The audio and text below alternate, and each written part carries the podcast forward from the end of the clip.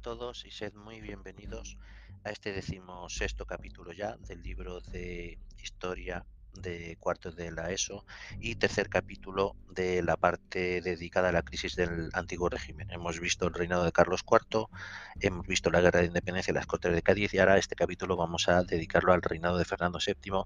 y la vuelta al absolutismo. Eh, capítulo que personalmente va a ser un poco difícil de mantener la ecuanimidad eh, para mí, pero vamos a, intentarlo. Primero vamos a referir los hechos, los hechos de su, de su reinado, puesto que tras la derrota de los ejércitos napoleónicos y la expulsión de José I de Bonaparte, a través del Tratado de Valenciennes, Napoleón le devolvió el trono a España al hijo de Carlos IV, a Fernando Fernando VII, que ya había sido rey unos días entre marzo y mayo de 1808, tras la abdicación de Carlos IV eh, y del motín de, Aranjuez. Así que el 13 de marzo de 1814 decide volver a España, después de haber estado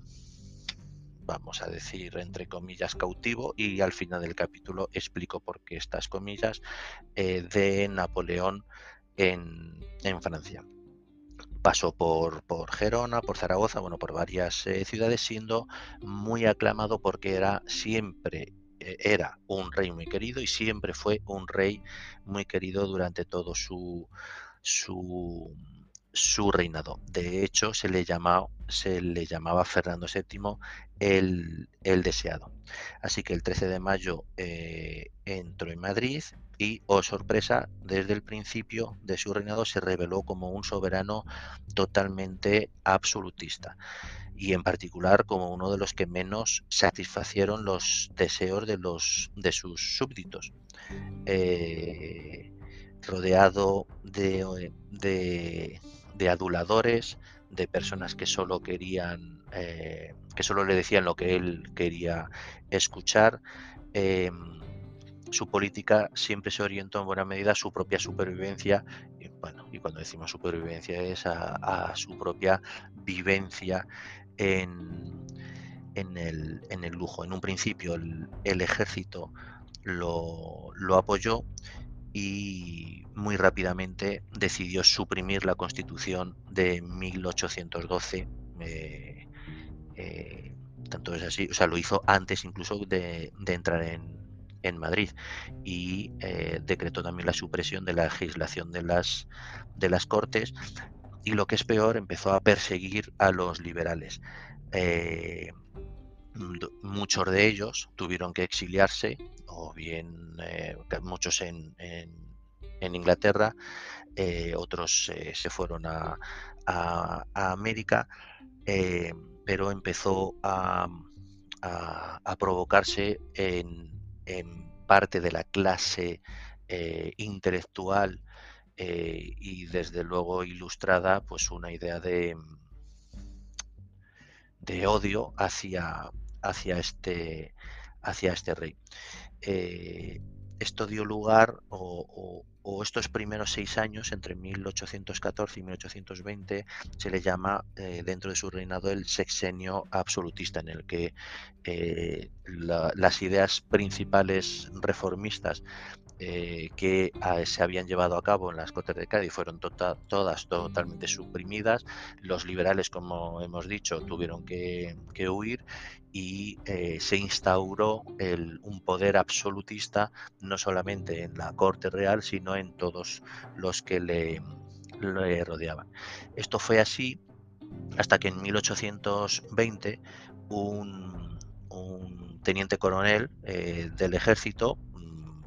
liberal y moderado, se puso al frente de unas tropas que tenía que embarcar para, para América, se creó un ejército para luchar en las guerras de independencia eh, eh, que estaba habiendo en las colonias eh, americanas, pero finalmente en vez de embarcarse para, para América, este teniente coronel Riego se sublevó y se puso al frente de, de estas tropas, restituyendo la constitución de 1812. Eh, Fernando VII tuvo miedo porque la mayor parte del ejército eh, se puso del lado de, Riego y esto dio lugar al denominado trienio liberal. Fue una época muy inestable porque había enfrentamientos eh,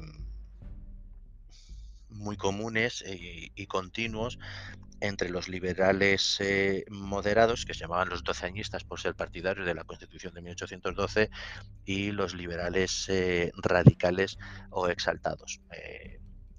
tal vez era el momento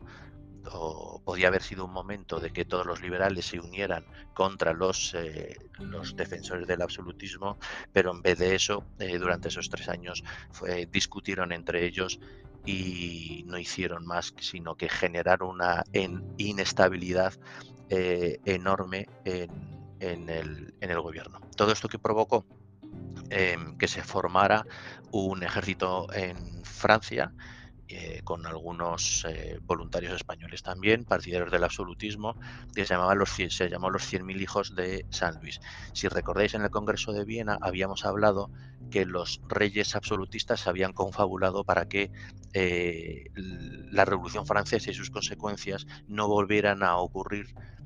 durante el siglo XIX, no volvieran a ocurrir en el futuro, y se aliaron para que si alguna vez hubiera alguna revolución liberal en algún país, eh, se armaría un ejército extranjero para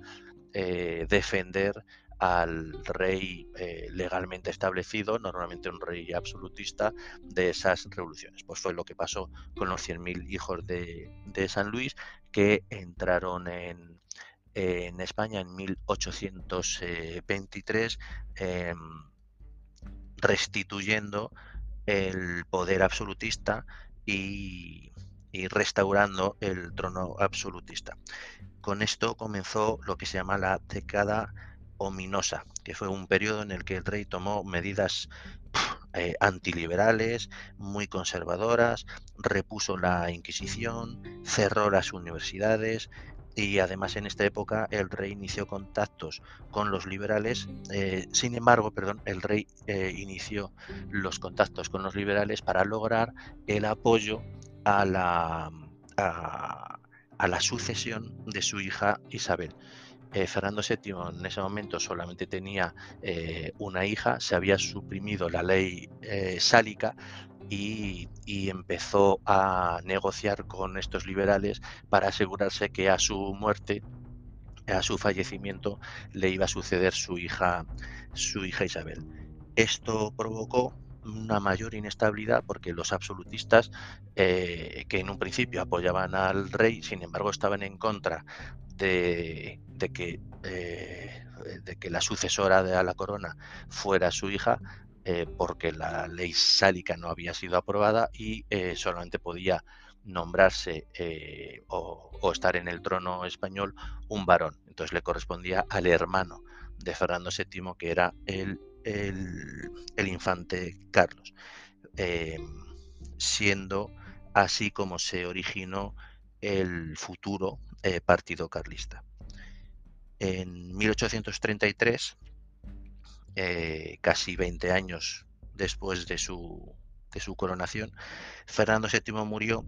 dejando a su hija Isabel, mm, que era menor de edad, como heredera de la, de la corona.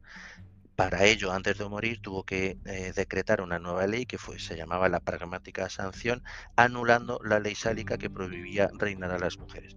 lo que desencadenó una guerra civil entre los partidarios de Carlos e Isabel y fue llamada la primera guerra guerra carlista. Es decir, que fue un rey que traicionó a su pueblo proclamando eh, ideas eh, liberales, pero que cuando estuvo en el poder eh, lo primero que hizo fue restaurar en el poder todas las, las ideas y los conceptos absolutistas y que al final dejó a un país en guerra por no, por no haber sabido negociar bien entre los distintos partidarios, eh, un país en guerra civil entre los partidarios de, la reina Isabel, que era su hija, y los partidarios eh, del de, eh, infante Carlos, que era su hermano, y que se llamó la primera guerra carlista. Fue un rey, sin embargo, que siempre fue querido por la generalidad de los de, sus súbditos, de, los españoles, que veían en él a un era la imagen que tenía, era un príncipe inocente, virtuoso, que fue una imagen construida durante la Guerra de la Independencia por los patriotas que luchaban en, en, su nombre contra Napoleón. Es decir, siempre que hay una guerra es muy útil tener un enemigo común, pero también es muy útil tener un, un héroe en común. Este héroe era eh, Fernando, el pobrecito, el hijo, eh, maltratado por su padre Carlos IV y que había perdido la corona eh, en favor de, de, José, de José I. Bueno, eh, una imagen de Fernando VII mmm, muy controvertida, pero los hechos son los hechos. Eh,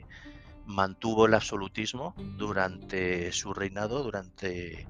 eh, sus casi 20 años, sus 19 años de, reinado, y el único periodo en el que se hizo valer el orden, un orden más liberal y moderado fue casi impuesto por las armas por el teniente coronel Riego, eh, que se levantó eh, al frente de un ejército y le impuso ese gobierno liberal que por las luchas internas entre los propios liberales moderados y, extremistas duró solo, duró solo tres años. Bien, un capítulo un poco polémico,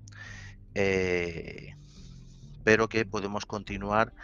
en el, en, el, en el, siguiente capítulo donde vamos a hablar del reinado de Isabel II, la hija de, Fernando VII, y vamos a hablar de cómo se pasa de un liberalismo o se pasó de un liberalismo eh, moderado a, a uno democrático. Como siempre, muchas gracias por escucharme en este capítulo que espero que os haya gustado. Si hay algo que no os queda claro, por favor, buscadme en Twitter eh, con el usuario arroba historia4eso y resolveré cualquier duda o pregunta que me podéis hacer. Muchas gracias y que paséis buen día.